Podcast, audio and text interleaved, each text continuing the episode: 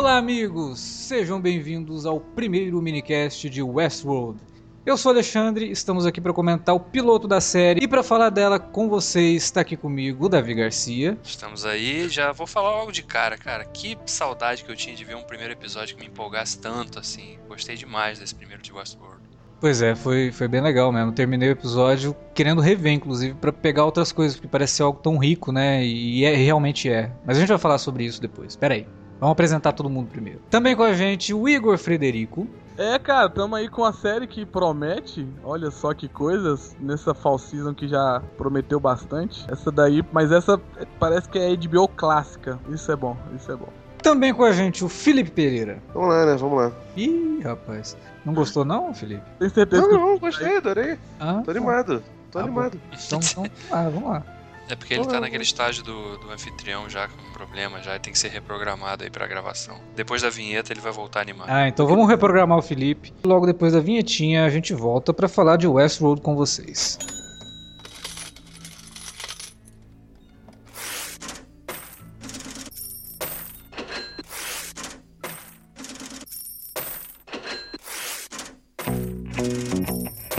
Interromper rapidamente o podcast para dizer que se você gosta do conteúdo do Cine Alerta, você pode nos ajudar a fazer mais e melhor. Entre agora mesmo em www.patreon.com barra Cinealerta e seja um dos nossos colaboradores. Você pode receber os podcasts antes de todo mundo, participar de sorteios e até de hangouts mensais com a nossa equipe. Entre, se informe, confira o que queremos trazer para você no futuro e nos ajude. www.patreon.com barra Cinealerta. Pronto, não falei que era rápido? Pode curtir o podcast agora.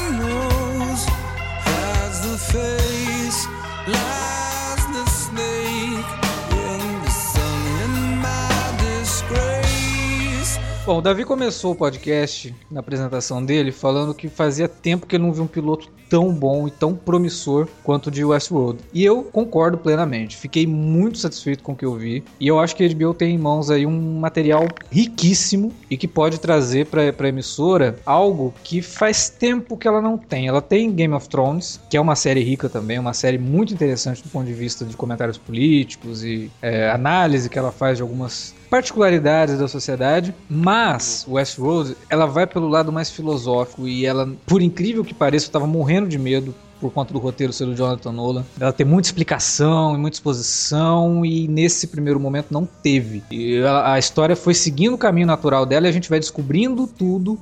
O episódio vai mostrando pra gente tudo que a gente tem que saber. A gente vai descobrindo aquilo junto com os personagens. Você, você tinha receio de, de ser explicativo por causa do Jonathan Nolan, cara? Porque sabe, a impressão que eu tenho, e pelo menos assim, a maioria dos amigos com quem eu converso, é que a, a, o problema de, de, explicação nos filmes dos irmãos Nolan é mais do Christopher do que do, do, que do, do Jonathan. Jonathan. né? É, mais ou menos. A gente não sim. tem como saber muito isso, porque o Jonathan tá envolvido no roteiro de praticamente todos os filmes do Christopher. É, sim, sim. É, e, assim, adoro Person of Interest. Vou falar mais de Person of Interest ainda nesse podcast. Adoro a série. Acho uma das melhores séries de TV aberta dos últimos 20 anos. Sem exagero mesmo. Ela é muito bem escrita, tem ótimos personagens. Ela dá uma virada no meio da, da, da run, né? Da, da série, que é impressionante. Ela se torna uma outra coisa e ela faz isso de uma forma muito natural. Porém, o texto, ele é muito, muito positivo. Tem, tem momentos em Person que a, a explicação da coisa já não faz mais sentido, porque você já entendeu. Os caras estão explicando coisas repetindo, né? Mas é óbvio. TV aberta, é, né? é o que eu vou comentar agora. Óbvio que pesa muito o fato da série ser uma série de TV aberta. E série de TV aberta acaba tendo muito disso. Mas eu fiquei com um pouco de receio. Mas o Jonathan Nolan foi lá e provou que ele é muito bom, cara. Ele dirigiu o episódio, né?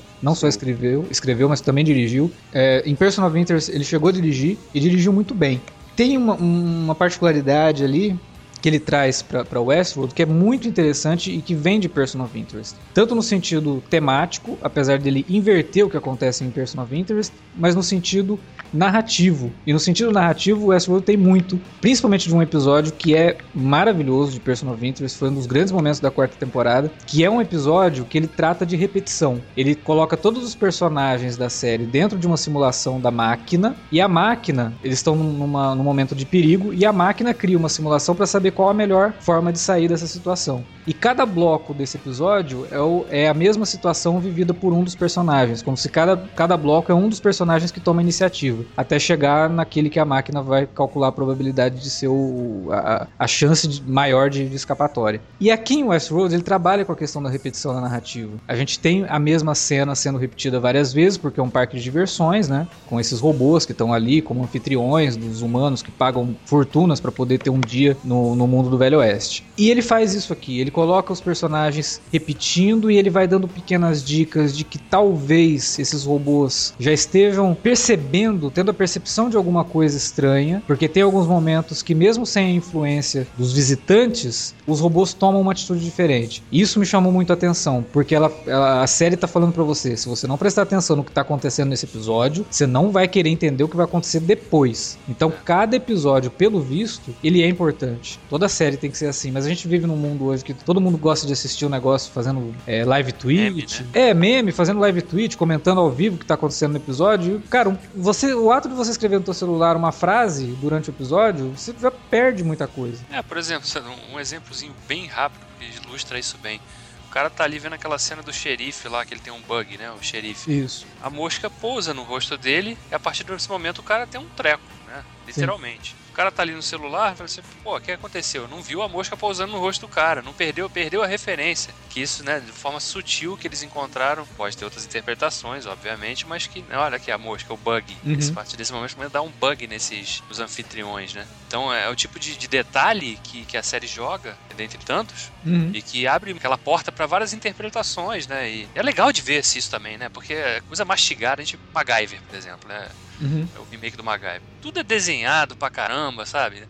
Tô, olha, tô, tô, abrindo a tampa da Bic e com essa tampa eu vou jogar uma tinta que vai cegar o sujeito por dois minutos. Fica explicando, cara. Só faz, mostre e a gente vai ver o que, que você vai fazer. Aqui não, aqui o, o troço é mostrado. Você, cabe a você, espectador, tirar suas conclusões ou não, traçar paralelos ou não também, ou só acompanhar a história. Então, é, e, isso é, é interessante é porque se pegar em paralelo com o filme que originou a série, a primeira cena do filme ela é exposição, exposição, exposição de tudo que é o filme, basicamente, que é a trama. Sim. Sim. E a série vai totalmente por outro caminho, que é tipo, você, você nunca viu o filme, fica, assim, se você viu o filme, você já sabe mais ou menos o que, que é aquilo ali. Mas se você não viu, fica até complicado, você tem que ir ligando os pontos, pensando o que, que tá acontecendo, até ir ficando mais claro. E que é uma das melhores coisas para mim, que é justamente essa narrativa que não, não expõe assim na sua cara esfregando, que é aos pouquinhos, até a última cena, a última cena vai, vai fazer você entender mais o que tá acontecendo. Então, isso vai descascando também, as camadas, né? É, vai... devagar, sem, é.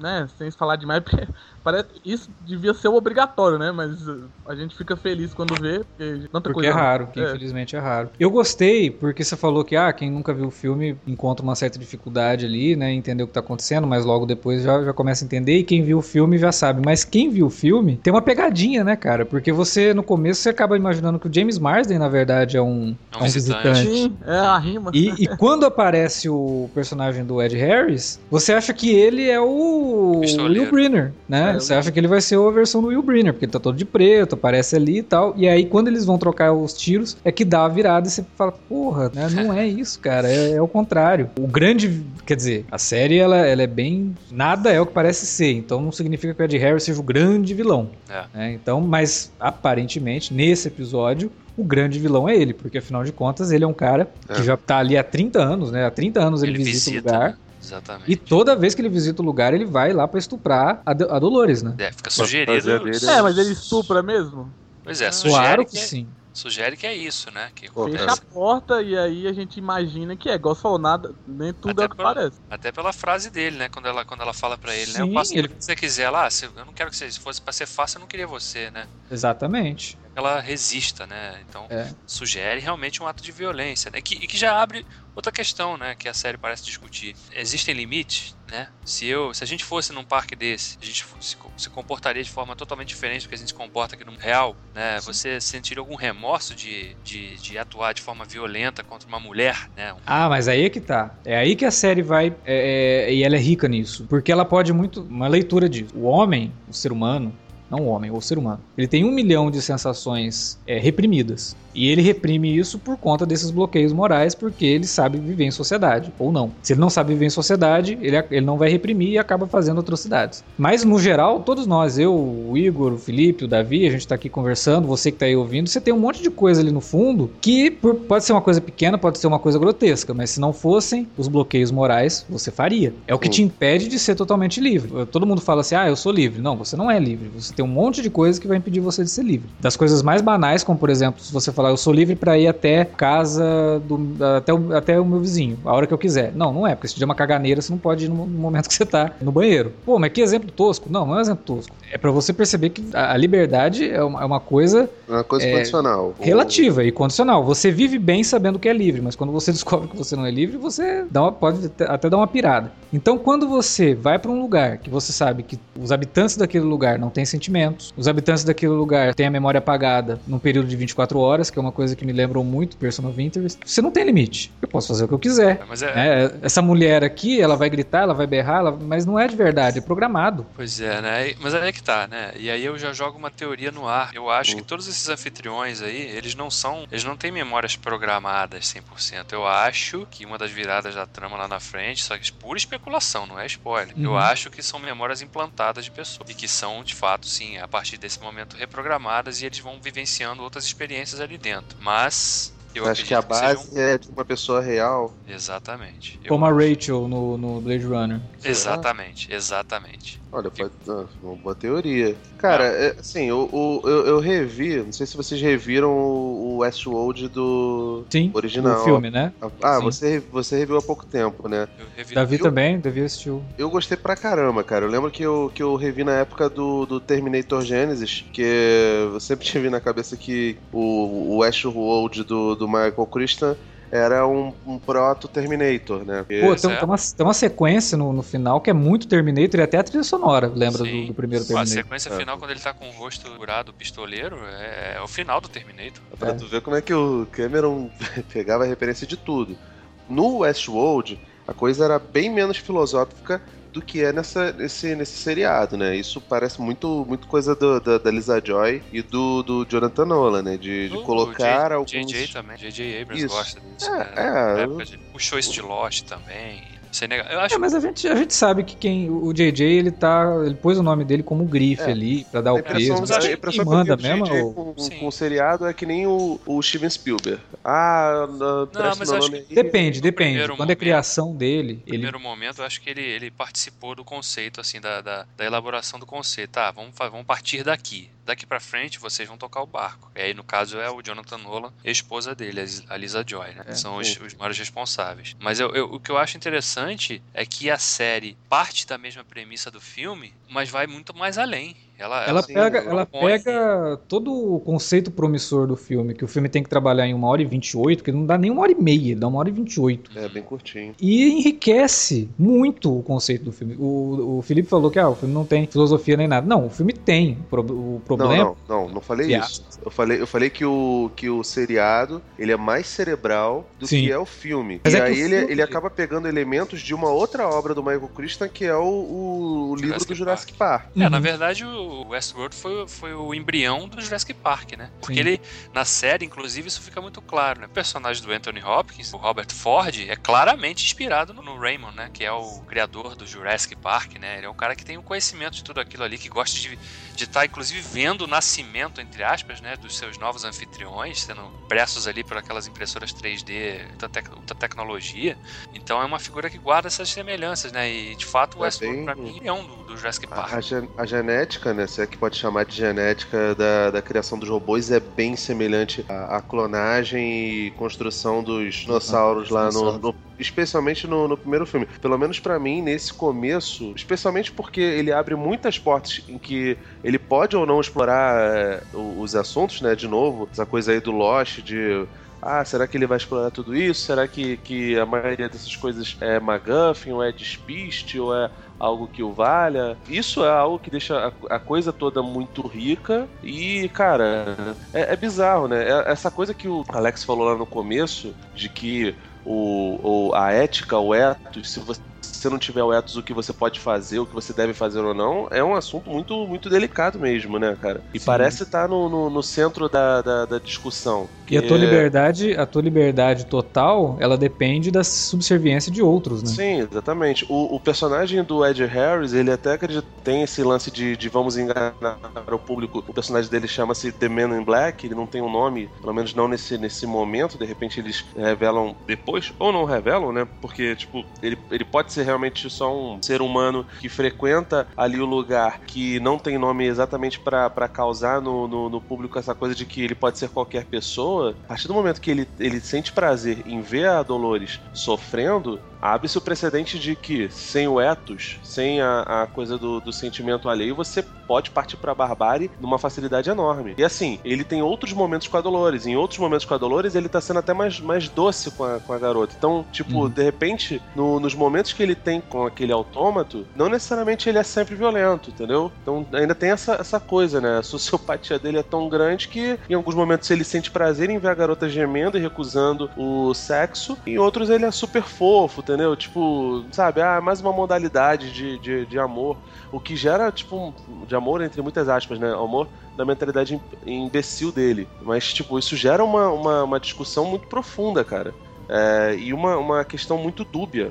É muito bizarro isso. É. Sim. E tem outro, tem outro momento também que me chama muita atenção nesse episódio estreia, aquele que marca a conversa do, do cara que era o roteirista do parque, o executivo, né? Que ele fala, olha, pra mim, acho que eles estão exagerando, tão, não há necessidade nenhuma de, de, de, continuar aperfeiçoando esses, os anfitriões, né? Por mim, a gente podia dar até um, um passo para trás.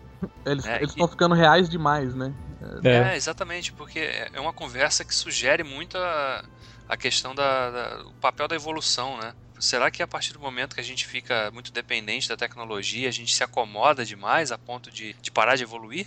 Né? Sim, o, o isso, diálogo. Isso remete também ao diálogo do Anthony Hopkins também. Exatamente. a gente evoluiu sim, sim, por causa de defeitos, né? Só que ele fala, né? Nós chegamos no nosso ápice, não tem mais pra onde a gente. Ir. A gente já curou todas as doenças, a gente já fez, né? É, é o auge. Mas também é legal que o, o, o diálogo que o Davi puxou, porque também fala é, como roteirista, né? Que o roteirista ele tem ele precisa de alguém mais fake. Ele não pode, ele não consegue escrever alguém tão real. Ele não consegue trabalhar com alguém tão real. Ele tem que ter um nível de falsidade para ele trabalhar também como, como contador de história, né? Exatamente. E isso é uma figura interessante, né? Até nesse nível. Por isso que eu, eu gostei tanto dessa série, porque ela tem tantas camadas. Você pode explorar e enxergá-las de tantas formas e discutir de tantas maneiras que, né? Se o cara quiser sentar ali todo domingo, assistir a história, tá, vamos ver para onde vai isso aí. Ele assistir, tá, acabou o episódio, foi dormir, não discutiu com ninguém. Vai Ou ficar teorizando, criando um monte de coisa na cabeça, né? É, mas se ele quiser também fazer o que a gente tá fazendo aqui, que é chegar no dia seguinte no trabalho e falar, cara, e aí, tu viu Westworld One? O que tu achou daquilo? É uma série que fomenta isso, cara, que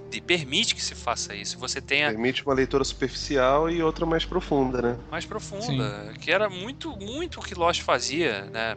Boa parte da série, pelo menos, permitia isso, né? Ter essa oportunidade de ver uma série que já te, de cara, te fisga, deixa tantas portas escancaradas, ó, você pode ir por aqui, por ali, por aqui, ou simplesmente pode seguir essa linha reta aqui e curtir, curtir a história de camarote sem passar por tantas discussões se você não quiser. Mas fica muito mais rico, para mim, pelo menos, fazer isso que a gente tá fazendo aqui, que é... Não, com certeza. Eu acho até que pro espectador, o melhor é aproveitar o que tá acontecendo no momento é assistir a série. Entender os e conceitos, né? Entender os conceitos, prestar muita atenção no que está sendo dito uhum. e tentar ruminar essas ideias, sabe? Inclu Depois. Inclusive até comentando, até no site aqui, comentar com a Isso, gente. Isso, comenta com a gente. Tem gente que, que acha que não, mas enriquece o comentário. Enriquece pra caramba. Algum insight que vocês tiverem de alguma coisa que aconteceu, comenta aí pra gente saber. Direto a gente até muda alguns comentários no próprio podcast por causa de um comentário prévio, né? Que esse cara sim, sim. e tal. É, e é muito mais interessante isso do que ficar. Ah, então, mas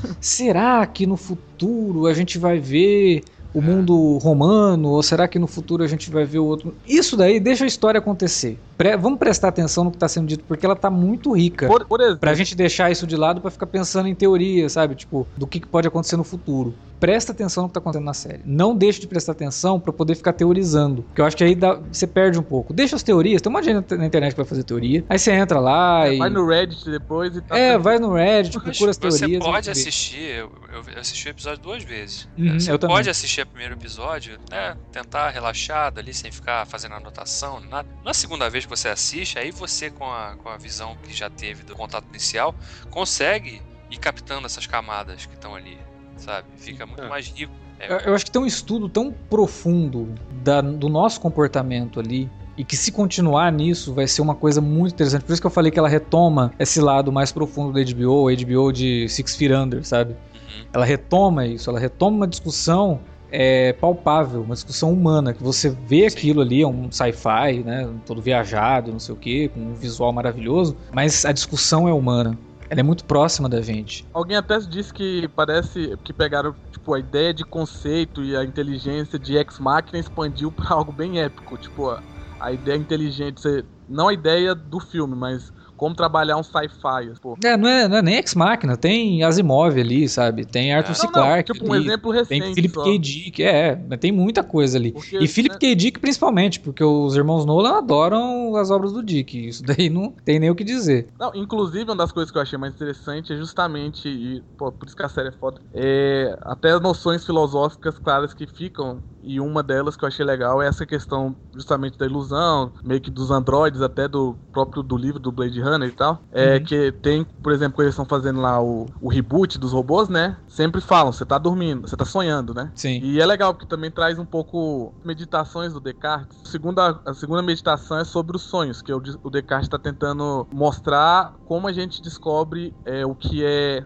realidade, distingue o que é realidade de sonho, né? Uhum. E aí ele fala que no sonho tudo é muito real. Tipo, as imagens tá no sonho, parece que eu tô lá, o fogo que queima, ele esquenta do mesmo jeito que na realidade, né, e tal. E aí um dos argumentos Uhum. dele, assim, pra combater isso, pra gente saber distinguir, é que, e parece bobo, mas acho, eu, eu sempre acho legal os argumentos do Descartes, é que no sonho, por exemplo, no sonho, a gente nunca sabe onde começou. E no sonho, é, a ordem temporal mesmo, ela não é contínua como é a nossa ordem quando a gente está na realidade. Que as horas passam é, progressivamente. No sonho você pula de um Sim. ponto para outro, Tem de dia pra montagem, tem noite. edição. É, então, tipo, é, é um dos argumentos. Tem outros argumentos. E eu acho legal que a série, nesse clima bem sombrio dela, bem esse tom dela, assim, ela deixou meio claro também essa. Porque os robôs, o que tá, tá claramente dizendo é que eles estão meio que acordando, né, do sonho. Eles estão meio que é, tendo essa quebra. E fazia tempo que eu não vi algo assim de mainstream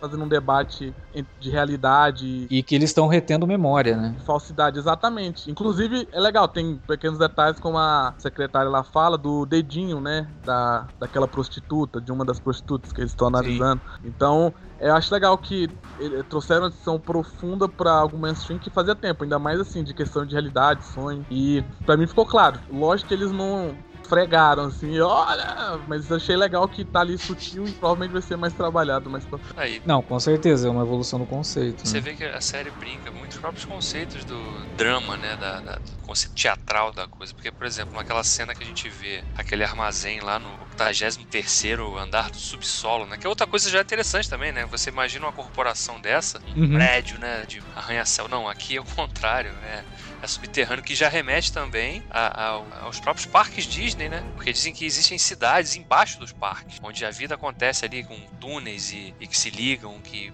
levam pessoas de um lado para o outro e facilitam o Tipo- o funcionamento do próprio parque, né? Tipo esconderijo de vilão do 007, assim.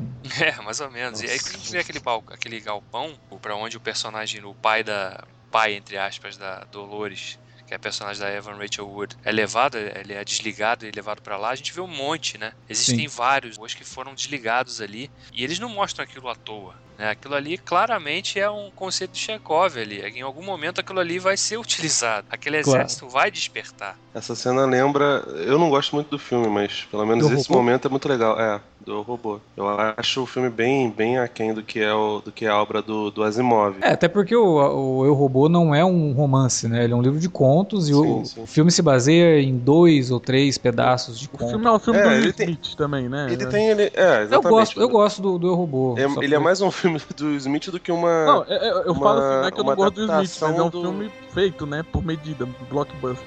Sim, Sim, exatamente. Ele, tem, ele é baseado mais ou menos em dois ou três contos e tem elementos de outros tantos. Sim. Eu gosto muito das imóveis. Imóvel é, sei lá, um dos meus escritores preferidos. Até porque ele É, faz vale lembrar que o. Jonathan Nolan está envolvido na adaptação de Fundação, né? Sim, sim.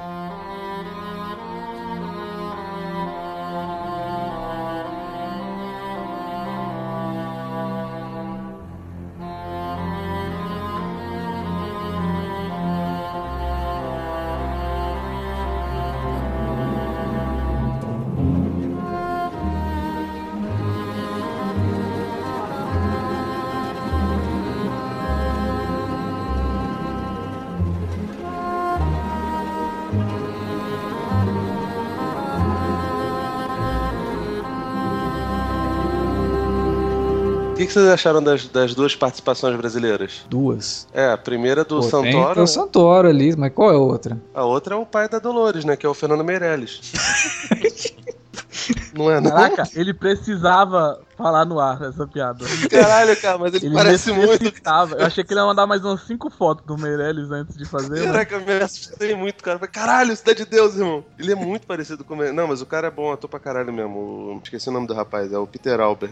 É, Bom, o- mas respondendo, respondendo a participação do Santoro, né? Vamos lá. É, eu, eu, particularmente, eu sou fã do Santoro, acho que ele é um cara bem versátil e a participação dele no primeiro episódio é pequena, mas ele já falou, já deu até entrevista falando que o personagem dele cresce também, assim como todos os outros. Que é outro diferencial da série, ela não vai se centrar em um ou dois personagens, ela vai dar espaço para que todo mundo seja devidamente apresentado, né? A gente conheça um pouco da história deles e o personagem dele parece ser, um- num primeiro momento, surge como sendo um vilão, o vilão do parque, né? É o Isso. bandido que é É o caçado. T-Rex. Apesar dele não. Assim, eu acho que o Rodrigo Santoro não teve tempo de mostrar nada, mas a cena é sensacional, porque ele, ele morre justamente quando ele vai falar o discurso que o roteirista escreveu e Sim, era exatamente. E, e a mulher lá que é executiva, ela fica tirando onda, né? Ah, É. na próxima vez a gente ouve o discurso aí. Porque eles trabalham justamente essa ideia da imprevisibilidade por causa dos humanos que estão lá, né? Então, Isso. tipo, nem o roteirista contava que o, o puta roteiro dele não ia ser dito naquela hora, Que é, né? que é outra diferença, né, de um parque. A gente tá falando de um parque, se você vai num parque da Universal, da Disney, qualquer outro parque desses convencionais, você tem as atrações, elas são aquelas ali, né? Elas estão funcionando iguais todos os dias. Nesse parque em Westworld, não.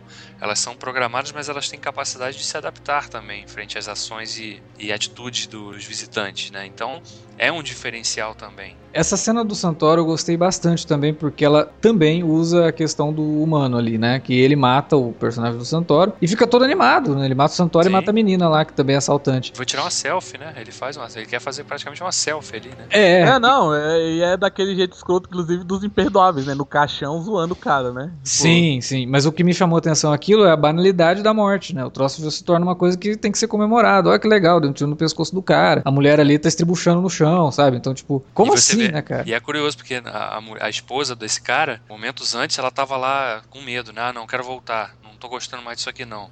Aí depois, quando o marido mata lá o cara, ela fica vibrando junto, né? Sim. Ela fica empolgada com aquela, ela não fica horrorizada. Eu não sei se é pelo símbolo de masculinidade que o homem, né? O marido matou o cara, então ah, ela. com certeza. Representa ali, né? E, e- aí toda a questão disso mesmo, de olha, nós impedimos um assalto, né? Nós somos os heróis, nós estamos tendo nosso momento E- de glória. E no fim, tipo, na mais pura definição do que é Westworld é isso, né? Um monte de gente querendo voltar pra aquela época mais simples e ser másculo, puro e assassino e fuder à vontade, né? E sem compromisso. Que é essa visceralidade de- do universo que eles criaram, né? Sim, que tá Realidade resumida aí. arquétipos, né? É.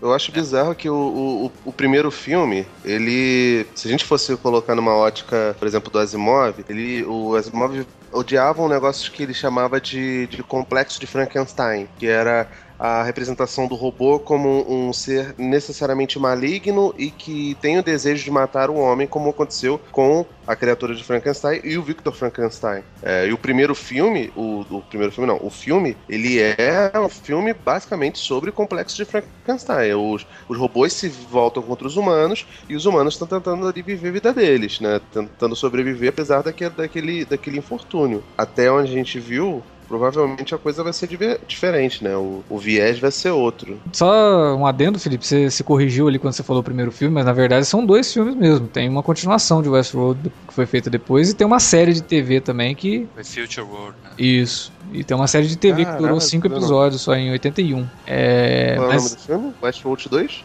É, Future World. Tem Blu-ray, inclusive, lá nos Estados Unidos, é fácil de achar aí pra, pra poder assistir pelos meios. Ah, eu já vi esse, esse post, eu não sabia que era a continuação dele, não. Ah, o ano 2003, Operação Caralho, velho. Que foda, eu não sabia que era a continuação. Não, mas não é, o que você falou 2003, não é 2003, não. Não, filho, o nome do filme é Ano 2003, Operação Terra, aqui no Brasil. Nossa. Aí realmente é pro cara não suspeitar que ele é a continuação mesmo, né? Porra, Nunca, como é que né? eu saber, cara? Mais fácil ser continuação de 2001, Odisseia no Espaço, do que é. continuação de 2003. É.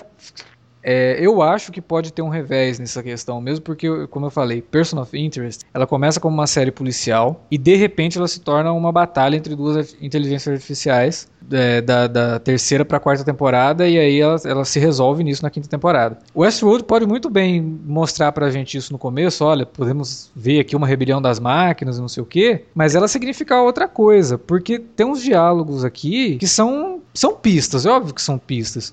O, o, Anthony Hopkins, ele fala com o personagem do Jeffrey Wright, fala, mas é, esse, esse bug que tá acontecendo tal, me admira muito você não ter identificado ainda qual é o problema. Hum, sabe? Por que, que não identificou ainda? Será que. É, eu fazendo o que eu falei que não era para fazer, mas agora a gente já assistiu o episódio duas vezes, a gente pode fazer. Talvez exista um elemento humano ali que tá meio que porra, esses robôs, a gente está colocando memória nos robôs. Ou a gente, assim, tá tentando reter memória nos robôs. Reter memória pode indicar até o início de consciência. Até que ponto que a gente vai chegar com, esses, com essas máquinas? Não, e cara, e a cena, é a cena que o pai da, Dolores encontra a foto e a forma como ele fica mexido com aquilo, né? Aquilo sugere, para mim, aquilo sugere uma coisa muito forte de, de alguém que encontrou uma conexão, ou pelo menos ficou muito, cara, esse, essa realidade que a gente vive, tem alguma coisa errada aqui. O próprio Anthony Hopkins não parece muito contente com o que está acontecendo ali. É, ele, parece. Ele, você falou que ele é uma, uma, versão do Hammond e tal, mas o Hammond ele é super empolgado, né? Sim. Ele uhum. apresenta aquilo tudo como a maior maravilha mas, do mundo e tal. Mas, é, mas aí é o Hammond 30 anos depois. É, depois que é, ele percebeu que, puta, a gente foi longe demais. Não, e também que eu acho que provavelmente agora é tudo corpora corporativo, então meio que ele não manda, ele é o dono, mas não manda, tipo, é. eles respeitam ele, mas a palavra final é da, de uma, de uma mesa, né? Administrativo. É. É. Não, e, e, tem outra conversa que, que, sugere justamente isso, né? né? O parque, para os visitantes, o parque é uma coisa, para os acionistas ele é outra, e para é. os donos da empresa é outra totalmente diferente. Então, uhum. quem, qual é o papel dele nisso aí? Em que lado que ele tá nessa história? Né? Será que ele não tá. Porque fica muito sugerido que ele. A gente. Que é também interessante, porque a gente viu muito em Mr. Robot, né? O cara lá na tela escrevendo aquela cacetada de código, não sei o que, que eu não entendo porcaria nenhuma daquilo. O cara pode escrever o que ele quiser ali. Não... pode estar tá mandando tomar caju e. Mas no... os hackers entendem, é válido, bicho. Ah, não, bem, o pior, o pior é... é que os códigos de Mr. Robot são, são feitos de verdade, sim, né? Sim, Meu são, cunhado são... é programador, ele vê aquilo e fala, nossa, cara, tá certinho, isso mesmo. Ah. Sim, mas eu digo pro público em geral. Né? Não, whatever, tanto faz. Aqui em Westworld é diferente. A programação é através da, da linguagem, hum. né? De linguagem mesmo. O cara, um comando de voz que fala que, né?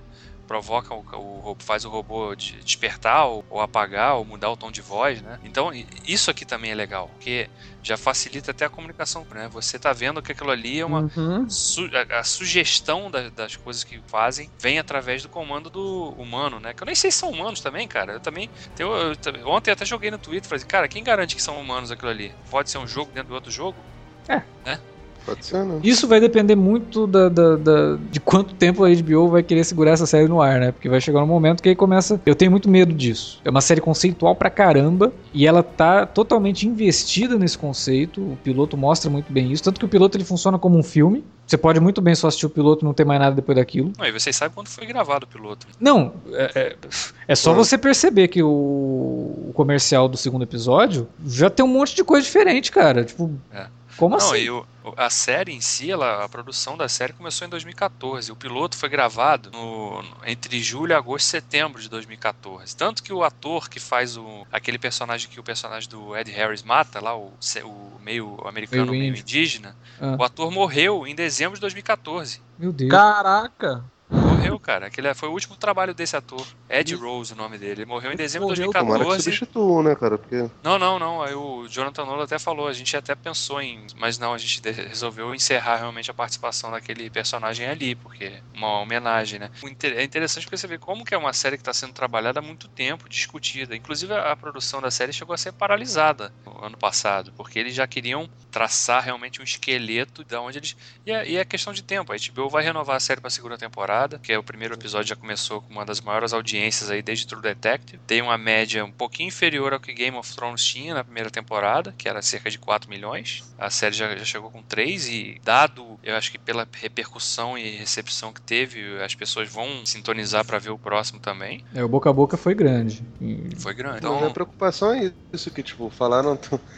Estão falando que ela poderia ser até a substituta de Game of Thrones. Eu Não sei se ela tem uma história tão extensa pra durar tanto tempo quanto dura Game of Thrones, né? Eu quero acreditar que esse, esse lance de substituto de Game of Thrones eu não- é, também é conceitual, sabe? Game of É, Thrones ela sim. virou o jogo. Game of Thrones ela é uma série de fantasia medieval que, que transcendeu o gênero. Sim. E eu quero acreditar que o Westworld tem capacidade de transcender o gênero sci-fi. E eu Não, acho que sim. é- essa é a, é a comparação que deve ser feita com Game of Thrones. De sci-fi de sci-fi e de western, mas É, de assim, Western. a, a preocupação é que ela, se for desse jeito, ótimo, que ela transcenda esse negócio, eu concordo plenamente com você. Agora, se for, se a comparação for de extensão como é Game of Thrones, fica muito complicado, porque claramente tem ali um, um- um negócio que. um período ali que não necessariamente se, se estica e ficaria bom do mesmo jeito, entendeu? É, é, e tem outra por- coisa, Game of Thrones você tem um Empire- material já escrito que te É. dá a liberdade de que, olha, a gente sabe que vai Sim, ter até o oitavo. exatamente. E, e, Westworld cara, não, né, cara? HBO sabe, o HBO tem dois exemplos de coisas que começaram de um jeito e terminaram de outro completamente diferente. True Blood. Que, que são é, True Blood, que,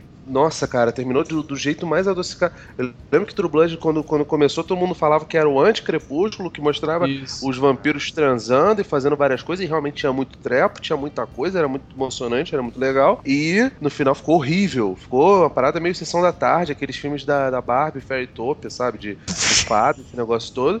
E com o Boardwalk Empire, cara, que começou foda, todo mundo, nossa, é o Terence Winter, é o... O, O Scorsese, o- né? Scorsese é, é- como é que diz? É o- sopranos, o, sopranos de época, né? Exatamente, o Sopranos do, do- no começo ali de Atlantic City e terminou mal pra caramba. A última vinil sequer passou da primeira temporada, já Sim. foi cancelada. Então, tipo, a preocupação com relação a isso é, é muito grande, cara. Que Mas a HBO não, não é assim prova de erros, né? Tecnicalidade, eles demitiram, que era o cara que tava chefe da, das séries e tal. Aí agora é outra pessoa que tá, eles deram uma reorganizada na casa. E eu acho, tipo, porque, igual, o que aconteceu com o vinil foi, foi um, exemplo de como meio que tava perdido, assim. Apesar de ter muita série boa, mas Game of Thrones basicamente é, é o carro-chefe, tem sido o carro-chefe da HBO. E aí eles estavam querendo ganhar com outra coisa, né? Que não dá pra viver só de Game of Thrones, até porque vai acabar. E aí não é que o Westworld é isso, mas esse novo chefe e tal, ele meio que chegou pra trazer um, tipo, um nova, uma nova linha de conteúdo que seja mais organizado, menos volátil, que nem tava sendo, porque essa época aí teve muita série, teve uma temporada que foi cancelada na HBO, teve aquela É. Hello Ladies, teve, teve dá pra dar inúmeros exemplos, e também séries que decaíram, assim, então eu, muita gente achou, nossa, tirou o cara que tava lá não sei quantos anos, mas eu acho que até é bom pra dar revitalizada, e por isso que eu acho que até dá pra confiar que Westworld não vai se perder muito, não. E aí também vai lembrar que a HBO é o mesmo canal também de séries como Six Feet Under, The Wire, Sim. Sopranos, né? Então também pode ter uma série De Game of Thrones. de Que Game of só, Thrones. só melhorou, né, cara? Ela começou bem, teve uma queda na- na- no meio ali, mas agora tá numa crescente fantástica. Então, Agora só vai explodir, né? E, É. aí, e, pô, tudo que mostrou aí nesse episódio, eu espero que mantenha pelo menos o tom e a narrativa não. que não acredita que os espectadores são estúpidos, né? Que acredita, confia no espectador. Eu acho que se continuar assim, pelo menos tem uma temporada, pelo menos, promissora, uma temporada. É, e, e tá com nomes muito interessantes por trás, né? Você tem o design de produção do Nathan Crowley, que é o cara que trabalha com Christopher Nolan já desde o Amnésia. Fez um ótimo trabalho, por exemplo, em Grande Truque, nos próprios Cavaleiros das Trevas, né? No Cavaleiro das Trevas Ressurge. A trilha sonora tá excelente, não tem nem o que dizer da trilha sonora dessa, pelo menos do piloto, foi fabuloso, utilizando músicas, né? Tem Black Hole Sun, utilizando Painted Black. Excelente. Bela sacada. né? Bela sacada. Eu até comentei no Twitter, cara, não tem como você errar com Painted Black. E a cena toda ficou maravilhosa. E Painted maneiro, Black, né, cara? Som instrumental ficou do caralho. e Painted Black, ela é repetitiva. Se você pegar o, o riff, o riff é repetitivo. E de novo, vai trabalhar com aquela ideia que eu falei no começo da repetição de, de acontecimentos, que remete inclusive a videogame também, né? Porra, Mas- cara, você falou em videogame. Não sei se você já jogaram Red Dead Redemption. É, eu que não joguei, mas tô jogo ligado. de faroeste. Uhum. Inclusive o personagem parece muito. Lembra muito o figurino do personagem do Santoro. Mesmo é bem Lembra mesmo, mas lembra. Vocês procurem É, aí. é, mas é, também vale, já que o Alex também falou de trilha sonora, é o mesmo cara que compõe a de Game of Thrones, né? Que, E que é- fez a de Person of Interest também. É, e- E É, que- Pacific Rim. Pacific Rim, o Ramin Djawadi, né? eu não sei falar o sobrenome Eu também não sei, eu tô só chutando aqui. mesmo, De é. Jawadi, de Jawadi. A, a música de abertura, ele faz uma referência bem legal ao Philip Glass, inclusive. É, não, e é, o que o igual você falou, o uso da trilha é interessante, porque uma trilha, ela não necessariamente ela só é temas ou ela ajuda a compor cena. A trilha, ela faz parte da obra, então Uhum. você pega ali o Senhor dos Anéis, é, os temas do que tá acontecendo, ou dos personagens, ele, ele, ele começa a primeira cena, ele dá uma alusão a um tema, por exemplo, o tema da Sociedade do Anel. Ele dá alusão porque cada personagem vai aparecendo e depois vão juntando. E aí você só ouve o tema todo da Sociedade do Anel quando tá todos os personagens juntos. Isso. Mesmo que praticamente ninguém perceba isso, ao mesmo tempo todo mundo percebe isso, nem que seja inconscientemente. Tipo, você sente. Porque quando vai É tocar depois lá na frente, É, esse então- tema todo ele, ele remete a um sentimento e não mais aos personagens. Isso, e a, e a ideia de uma sociedade, a união deles, né? Exato. Então, por exemplo, e ao mesmo tempo, no mesmo filme, a sociedade se quebra. Então,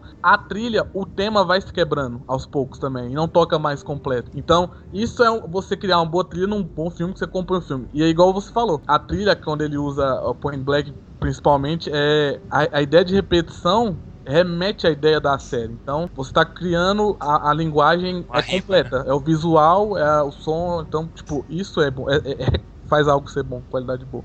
E não vou nem falar, né, cara? O elenco tá fantástico.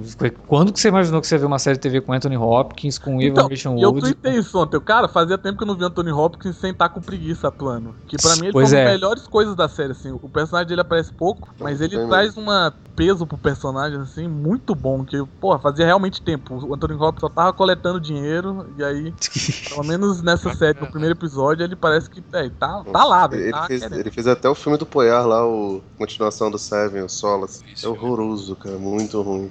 Ah, Muito é bom. o isso é verdade. O filme era pra ser a continuação do Seven, aí trocaram o Kevin É. Space por ele, vai entender, né, cara? Bom, é, tudo bem, né? A gente até entende o Anthony Hopkins, mas tudo- Tá no modo automático, né? É, ele faz muito tempo que ele tá no modo automático. Ele tá no modo Hannibal. Quando ele não tá no modo Hannibal, ele tá no modo whatever. Tô aqui só pra ganhar minha grana e, e dar o Não, mas fora. Nesse, nesse aqui nota realmente que ele, ele tá atuando ali. Ele Claro, ele, pô, o cara leu o roteiro, falou, cara, isso aqui é legal, é interessante, é rico, né? Sim. Vou me dedicar. É óbvio. Você entrega um roteiro ruim pro cara, porra, vou fazer E o mais. dinheiro é bom ainda, né? Ele, E o "Caraca, dinheiro é bom, O dinheiro né?" é bom, o roteiro é bom. Porra, eu acho que eu vou dar um esforço aqui um pouco. Pelo menos um pouco, né? Mas é aí que tá, até onde vocês acham que ele vai, cara? Porque provavelmente. Esse, esse é o problema. Enquanto nós estávamos falando, eu tava pensando, mas será que ele vai atuar todo Eu achei que ele fosse morrer no primeiro episódio. É, também. Tem, um- tem um momento no, no, no episódio que eu cara, é lógico, o Anthony Hopkins não vai ficar a série inteira, eles vão matar ele nesse primeiro, no piloto. É um cachê muito alto, cara. É, é um cachê muito alto. Mas não, não mataram ele. Mas eu acho que o Anthony Hopkins é um. é- sei lá, vamos, vamos ver, né, até onde vai. Mas realmente, não,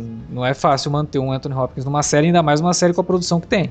Porque, cara, cenários, é maravilhoso aquilo, cara. Produção de cinema. É produção de cinema. E, cara, tem muito filme que fica devendo, sabe? Aquela, aquela, eu fiquei, aquela cena de abertura logo no início, quando a Dolores pega o cavalo aí o personagem do James Marsden vai atrás. Uhum. Eu fiquei imaginando, cara. Imagina, isso aqui dá para ver no cinema, cara. Olha, olha o escopo disso aqui, desse cenário, do tamanho disso. Né? Você tá vendo isso na TV e ficando impressionado, imagina se visse no cinema. Não deveria nada. Muito E aqueles salões, né?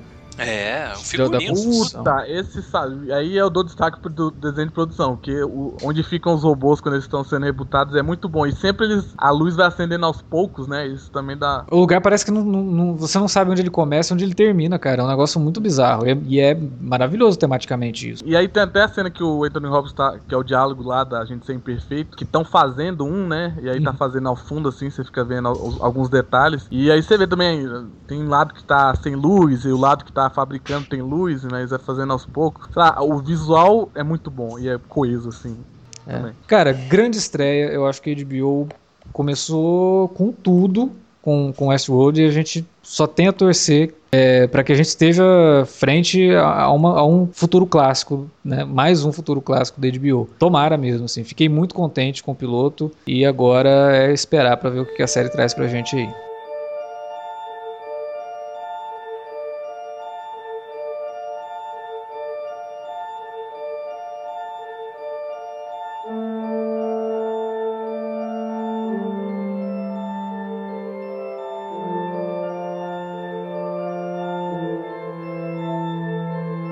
Muito bem, chegamos ao fim do primeiro minicast de Westworld. Esse foi um pouquinho mais longo, porque é ocasião especial, né? A gente está começando a comentar a série. E agora é com vocês. A gente quer saber o que vocês acharam da estreia da série. Então deixa pra gente aí na área de comentários ou manda um e-mail para alertavermelho.cinealerta.com.br você também pode utilizar as redes sociais para entrar em contato com a gente, facebook.com.br cinealerta ou arroba cinealerta no Twitter. Use também as redes para divulgar o nosso trabalho. Aproveita que a série está no hype e fala aí para a galera da tua lista aí, da tua timeline no Twitter ou no Facebook, ouvir os nossos comentários aqui de Westworld para enriquecer um pouco mais a discussão e fala para eles comentarem, porque né, a gente não enriquece a discussão falando sozinho, né? A gente precisa do, do outro lado também entrando em contato com a gente. Estamos também comentando Ash vs Evil Dead. Pois é, dessa vez a gente está fazendo dois minicasts ao mesmo tempo, é, os dois começando essa semana, e a gente espera que se você assiste o Ash vs Evil Dead também ouça o minicast lá. E você também pode ajudar a gente a continuar fazendo esse trabalho, que não é fácil, mas é muito gostoso, mas a gente também não pode ficar só no gosto, né? Porque manter o site não é fácil e a gente precisa da ajuda de vocês aí. Então, entra no www.padrim.com.br barra cinealerta ou patreon.com.br cinealerta e saiba como você pode ajudar a gente. Se você não puder nos ajudar, divulgue os nossos projetos no Padrim e no Patreon, né, para que outras pessoas conheçam, também possam nos ajudar a manter o nosso trabalho aqui no site. Beleza? A gente volta semana que vem com mais podcasts, mais minicasts e a gente conta com a audiência de vocês e com o feedback também. Até lá!